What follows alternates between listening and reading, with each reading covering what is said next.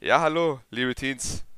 Ähm, da sind wir wieder nach einer langen Pause. Ja, Sommerferien sind jetzt vorbei. Und wir hoffen natürlich, dass es euch allen gut geht, ja, dass, dass ihr die Sommerpause ohne TBS-Podcast gut überstanden habt. Und Ja. ja, ähm, ja, wir haben ja jetzt letzte Woche das rumgeschickt mit dem Micha. Ich hoffe, ihr habt sich alle angehört und fandet es auch cool. Also wir fanden es cool. Es wurde diesmal, also der Podcast letzte Woche wurde dann ein bisschen länger, wie, wie normalerweise. Bisschen. Genau. Ähm, ja, wir hoffen einfach, dass es euch gut geht. Ähm, ja, und dass ihr viel Spaß hattet im Urlaub, in den Sommerferien und ähm, dass es euch auch jetzt wieder gut geht in der Schule, dass ihr da, wo ihr jetzt seid in der Schule, dass euch da einfach gut geht, dass ihr da einen guten Start hinlegt. Und genau, ähm, der Nico würde heute das Thema machen und ja, kannst kannst loslegen. Darf ich anfangen? Ja. Also, hallo auch von mir nochmal. Ich hoffe, euch geht's auch gut. Es ist immer noch komisch, nicht in die Runde zu schauen, sondern vor dem Bildschirm zu sitzen, ihn anzustarren der Bildschirm starrt schon so langsam zurück Ja, das stimmt. und, und ich rede mit Töbe. Und gleichzeitig auch noch mit euch. Es ist komisch. Vielleicht versteht ihr das und könnt mir verzeihen, wenn ich komische Dinge rede. Aber das kennt ihr von mir sowieso. Also, das heutige Thema. Vielleicht könnt ihr kurz auf Pause machen, eure Bibeln holen oder im Internet nach der Bibelstelle suchen. Es ist nicht eine, sondern es ist ein ganzes Buch. Wir haben zusammen mal in der TBS sogar mal komplett durchgelesen. Und zwar ist es Jona. Jona kennt man. Mit Jona verbindet man immer diesen Fisch, der Jona gefressen hat und wieder ausgespuckt hat. Und zwar geht es heute um das ganze Buch Jona. Also Jona 1, 2, 3 und sogar 4. Was passiert eigentlich in der Geschichte Jona? Na, wisst ihr's? Kommt keine Antwort, wie erwartet. Schade eigentlich. Aber, also, was geschieht? Erstmal das ganze Setting. Wir haben Jona. Jona ist ein Prophet Gottes aus dem Volk Israel. Und das heißt, Gott spricht mit ihm, Gott gibt ihm einen Auftrag. Und zwar gibt er ihm einen Auftrag, dass er zur Stadt Ninive gehen soll und ihnen sagen, soll, hey, äh, ihr habt noch so und so viele Tage Zeit und ihr seid so böse und grauenvoll, ihr macht so viel Mist, dass ich euch zerstören werde. Ich kann es nicht länger ansehen. Diese Botschaft soll Jona eigentlich der Stadt Ninive verkünden. Jetzt, Gott ist kein Typ, der sagt, komm, ich vernichte mal die Stadt, weil ich Bock drauf habe, sondern die Stadt war wirklich, wirklich schlimm. Und was auch noch wichtig ist, die Stadt Ninive war ein Feind Israels. Das heißt, wenn, das, wenn die Stadt Ninive Lust drauf hätte, könne sie ihre riesige Armee nehmen und Israel angreifen und richtig, richtig zerstören, mal, mal kurz. Das wäre, glaube ich, nicht so cool. Da geht es um Leben und Tod. Und jetzt soll Jonah da hingehen und ihnen das Wort Gottes verkünden. Also, was macht man als guter Prophet? Man sagt zu Gott Nein und geht in die entgegengesetzte Richtung. Und zwar so weit es eben geht, bis nach Tarsis.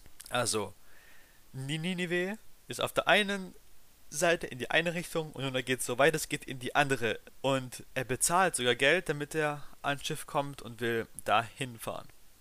Wichtig ist jetzt, Jonah ist auf einem Schiff mit ganz vielen harten Matrosen. Vielleicht kennt ihr so Matrosenfilme oder Serien auf D-Max oder so, wenn die Krabben poolen und sowas und Krabben fangen. Sind nie nicht die weichesten Kerle und sind dann auf dem Schiff und man sieht, wie es draußen so langsam sich alles zuzieht. Schwarze Gewitterwolken, es fängt zu blitzen und zu donnern und riesige Wellen kommen. Und die Leute auf dem Schiff, diese Hartmatrosen, kriegen es mit Angst zu tun, während Jonah unten im Schiff schläft. Schon mal so ein großer Kontrast irgendwie. Der eine schläft unten, während die anderen oben Panik kriegen. Also, was, was machen die oben? Die werfen die Würfel, um zu wissen, wegen wem dieses Unwetter da ist. Weil sie glauben, dass es irgendwas gibt wie ein Gott, wissen aber nicht, welcher Gott es ist. Und das Los fällt auf Jona. Und sie fragen, hey Jona, warum ähm, trifft uns dieses Unglück? Was machst du? Jetzt sagt Jona, ich zitiere es euch kurz aus Jona 1, Vers 9. Jona antwortete also diesen krassen Seemännern, ich bin ein Hebräer und verehre den Herrn, den Gott des Himmels, der das Land und das Meer geschaffen hat. Tja, Jona, genau vor diesem, von diesem Gott fließt du. Ist nicht so klug. Er, Jona versteht es ja sogar, wer Gott ist, aber hat er diese, dieses typische, ich, ich rede mal so klug und so geistlich, aber hau von ihm einfach ab. Das kannst du nicht, wenn er Himmel und Erde geschaffen hat. Also er, er erzählt ihnen das alles. Und die Seemänner so, warum hast du denn das gemacht? Wir werden alle sterben. Und diese Seemänner tun plötzlich Buße und ähm, geben Gott Versprechen ab, geben Schlachtopfer. Und Jona, der auf keinen Fall nach Ninive gehen will, sagt sogar, hey, werf mich in, in, ins Meer, dann hört es ja wieder auf. Und wahrscheinlich, steht da nicht drin, aber wahrscheinlich denkt er sich, wenn ich sterbe, muss ich nicht nach Ninive und es ihnen sagen. Nachher lernen wir auch, warum er es nicht will, weil er glaubt oder er weiß, dass Gott ein barmherziger Gott ist und die Stadt Ninive Buße tun wird, Gott die Stadt also nicht vernichten muss und Israel wieder in dieser Gefahr ist, dass sie eingriffen werden. Deswegen denkt sich wahrscheinlich der Jonah lieber besser, ich, ich sterbe einfach, als dieses Volk, diese ganze Stadt eventuell zu erretten. Was machen aber diese krassen Seemänner? Anstatt ihn ins Meer zu schmeißen, sagen sie, hey, äh, lieber nicht, komm, wir fahren lieber zurück, damit wir dich nicht um, umbringen, damit wir nicht äh, unschuldiges Blut vergießen. Aber geht, geht nicht anders, sie werfen ihn ins Meer. Was passiert danach? wenn er im Meer ist und immer so tiefer an den Grund sinkt. Kommt ein riesiger Fisch, verschluckt Jona, weil die Geschichte nicht schon so sehr verdreht ist, und spuckt ihn wieder am Strand von Ninive aus. Das Witzige ist, dass Jona in dem Dankgebet, also in Jona 2, nicht einmal Gott um Vergebung bittet, sondern, was auch wiederum cool ist, sich bedankt, dass Gott ihn eben gerettet hat. Aber jetzt wird Jonah gerade ausgespuckt. Ich glaube, er roch dann nicht besonders gut, wenn du in einem Fischmagen bist, der dich eigentlich zersetzt. Also es ist ein Wunder, dass der da drin überhaupt überlebt hat. Und Gott sagt ihm zum zweiten Mal, Geh in die große und mächtige Stadt Ninive und verkünde den Menschen dort, was ich dir aufgetragen habe. Und diesmal geht Jonah sogar wirklich nach Ninive. Jetzt steht jetzt sogar, wie groß die Stadt war. Und zwar ist es in Jonah 3, Vers 3, die Stadt war so groß, dass man drei Tage brauchte, um sie zu durchqueren. Drei Tage. Ich glaube, Böblingen schaffst du vielleicht so an einem Tag, weiß nicht. Und es sind drei Tage lang Fußmarsch. Es ist eine Riesenstadt. Also, Jona geht rein und auf Hebräisch sind es nur fünf Wörter, die er sagt, der ganzen Stadt. Dieser Auftrag packt er in nur fünf Worte ein. Und auf Deutsch heißt es dann, noch 40 Tage, dann legt Gott Nineveh in Schutt und Asche. Da steht nichts von wegen, tut Buße oder äh, kehret um irgendwas, was sie tun sollen, damit es nicht passiert. Und das Gute ist da, in, in 4 steht da eben, dass Jona da reingeht und dieses ruft. Und in 5 steht da, da glaubten die Einwohner von Nineveh an Gott. Sie beschlossen zu fasten und alle von den Einflussreichsten bis zu den einfachen Leuten zogen Zeichen ihrer Reue, Kleider aus grobem Stoff an. Also alle fasten plötzlich, alle glauben, sogar der König glaubt plötzlich von Nineveh. Und es geht sogar noch weiter, ähm, da das sogar Rinder, Schafe und Ziegen fasten. Ich weiß ja nicht, wie es euch geht, aber Fasten ist nicht immer so einfach. Plötzlich ist die ganze Stadt und sogar die Tiere fa fasten weil so ein dahergelaufener, vielleicht stinkender Typ noch äh, ans Ufer kommt und nur diese fünf Wörter wahrscheinlich lustlos oder sehr wütend, aber bestimmt nicht in Liebe und Barmherzigkeit vor sich hinspricht. Und ich finde es so, so krass, ich weiß nicht, wie es euch geht, aber dieses, dass alles umgedreht ist. Jona, der Prophet Gottes, will nicht, also er haut von Gott ab, will diesen Auftrag nicht, Bisher war immer bei den Menschen Gottes, Männern und Frauen, sie tun es dann, ja okay, mehr oder weniger glücklich. Aber er will weggehen. Die Matrosen, die nicht an Gott glauben, tun plötzlich Buße und geben Schlachtopfer, während Jona nicht den Auftrag Gottes ausführen will. Dann die ganze Stadt Ninive, die Böses tut, richtig Böses, tut plötzlich einfach Buße und ist voll für Gott und macht verschiedene Schlachtopfer. Jona sieht das und ist sauer, dass es so gut klappt. Also geht er auf so einen kleinen Berg, so ein Hügel, und beobachtet, denkt sich, ja, vielleicht, wer weiß, vielleicht tut Gott noch irgendwas, lässt Feuer fallen oder so. Und in Jona 4, Vers 2 betet er, ach Herr, habe ich das nicht gleich geahnt, als ich noch zu Hause war. Darum wollte ich ja auch so rasch wie möglich nach Tarsis fliehen. Ich wusste es doch. Du bist ein gnädiger und barmherziger Gott. Deine Geduld ist groß, deine Liebe kennt kein Ende, du lässt dich nicht umstimmen und strafst dann doch nicht. Darum lass mich nun sterben, Herr. Das ist besser für mich, als weiter zu leben. Ja, also, ich weiß nicht, ob ihr so reagiert, wenn jemand zu Gott findet. Ich, ich glaube vielleicht nicht unbedingt, aber man muss sich auch in die Situation reinversetzen. Die ganze Stadt ist eine böse Stadt und die Stadt ist ein Feind Israels. Überlegt euch mal zu euch, sagt Gott, hey, vielleicht kennt ihr noch Ulf. Ulf ist unser äh, Beispiel für diese Typen, die einen immer mobben und runtermachen und ziemlich mies drauf sind. Gott sagt zu dir, hey, geh zu Ulf und sa sag ihm, äh, wenn er nicht umkehrt, dann mache ich ihn, ihn platt. Ich will mir denken, ja, hm, vielleicht sage ich es ihm, aber auch nur so halbherzig. Ja, ich, ich bin ja dann nicht, nicht schuld.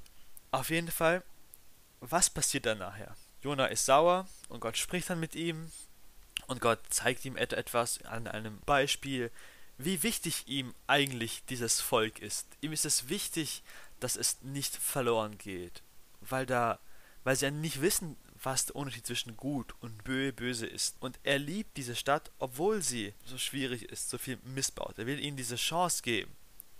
Und wie, wie groß ist der Gott eigentlich? Und dann, ich finde, es beschreibt Gott so, so gut. In Jona 4, Vers 11, also wir wissen, dass auch die Tiere gefastet haben in Ninive. Und da steht, also Gott sagt dann zu Jona, ich aber sollte Ninive nicht, nicht verschonen, diese große Stadt, in der mehr als 120.000 Menschen leben, die Gut und Böse nicht unterscheiden können, und dazu noch so viele Tiere. Gott hat so ein weiches Herz, dass er sogar die Stadt nicht kaputt machen will, weil da so viele Tiere drin, drin sind, die nichts dafür tun können. Und ich habe mir dann überlegt, hey, die Geschichte zeigt eigentlich genau zwei Dinge. Einmal, wie gut und liebevoll Gott, Gott ist, auch zu uns. Wir sind nicht, nicht das Volk Israels. Wir haben es nicht verdient, äh, Retter zu sein und von Gott so angesehen zu werden. Durch Jesus aber schon und er liebt uns persönlich. Und dann aber auch noch den Jo Jona. Ich glaube, der Jona ist so ein kleiner Spiegel für uns auch, der unsere besten Charakterschaften, Eigenschaften zeigt. Ähm, einmal dieser Ungehorsam. Wir wissen es besser als, als Gott vielleicht. Aber dann auch dieses Liebe deine Feinde. Ich weiß nicht, wie es euch geht. Ich sag's viel zu oft, aber lebt damit. Ähm, liebe deine Feinde. Ich dachte immer, ja klar, ich liebe meine Feinde. So ein Typ hat vorhin gemeint, ich liebe meine Feinde. So ein bisschen. Das trifft es, ich finde, das trifft es so, so gut. Nein, ich würde nicht sagen, ich hasse sie abgrundtief. Ich will ihnen die Kehlen aufschlitzen, was weiß ich. Aber dann habe ich mir mal überlegt, als Teenie, ich war auch so zwölf, glaube ich, drei, 13, ging es auch nicht so gut in der Schule früher. Und wie wäre es eigentlich für mich gewesen, wenn Gott meinen Ulf segnen würde, dass er richtig reich wäre und richtig gesund und es ihm viel besser gehen würde als mir? Ich würde wahrscheinlich sagen, ja, Gott muss das unbedingt sein. So, nee, eigentlich möchte ich das nicht unbedingt, dass es ihm besser geht als mir. Und genau darum geht es aber, dass du deine Feinde sogar liebst. So, Töbe, dann ja. gehe ich mal zu dir weiter. ja, du hast ja ein Stück von der von der Challenge schon ähm, vorweggenommen, aber das ist überhaupt kein, das ist überhaupt kein Problem. ähm, ja, also zum ersten, Mal ähm, die Challenge, dass, dass vielleicht alle mal das Buch Jona liest, ja, also alle vier Kapitel, ist echt cool und interessant. Da liest man vielleicht dann auch Sachen, wo man ähm, davor nicht so wusste oder, oder ja, so mit da reingenommen hat. Ja. Man weiß immer, wenn es um Jona geht, dann weiß man, okay, da war der Fisch, der ihn verschluckt hat und wieder ausgespuckt hat. Das ist so ein bisschen das, was die Geschichte so ähm, prägt, so ein bisschen. Aber da steckt noch viel, viel mehr drin in der Geschichte, auch wie der Nico das jetzt ganz erzählt hat und sowas. Ähm, dass ja Jona ähm, eigentlich zu einem Feind geht, ja, und einem Feind berichtet oder einem Feind sagt, ja, noch 40 Tage, dann wird dein, wird dein Volk umkommen, ja, dann wird, dann wirst du umkommen. Ähm, und das ist halt schon mal richtig krass, ja. Überlegt einfach auch mal, wie es euch gehen wird oder würde, wenn ihr jetzt zum Ulf gehen würdet und, und sagt, hey, noch 40 Tage, dann macht mein Gott dich platt. Ja, also, also der, da wirst du wahrscheinlich gleich irgendwie, äh, ja, da wird der Ulf wahrscheinlich gleich auf dich losgehen, so ein bisschen. Ähm, und ich meine jetzt nicht, dass ihr zu euren, äh, zu den Leuten hingehen sollt, die ihr nicht so mögt und das denen sagen sollt, sondern, sondern segnet die Leute, ja.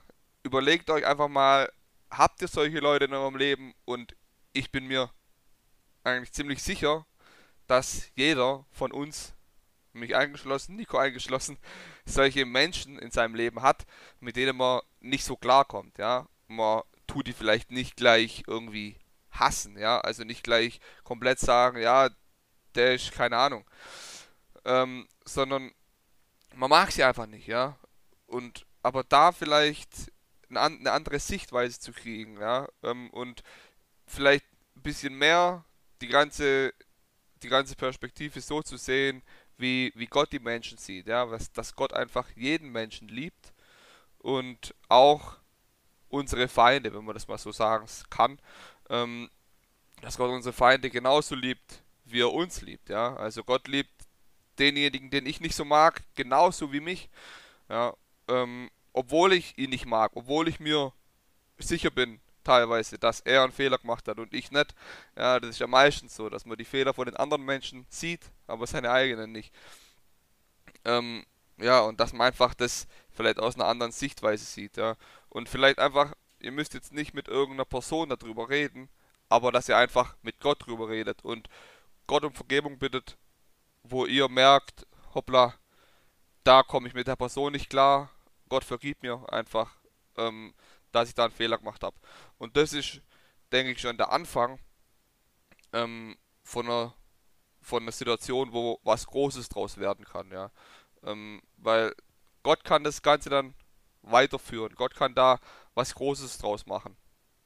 Genau, und deswegen einfach das Buch Jona lesen und einfach mal Gedanken machen, was steckt denn da alles drin und was könnt ihr daraus mitnehmen.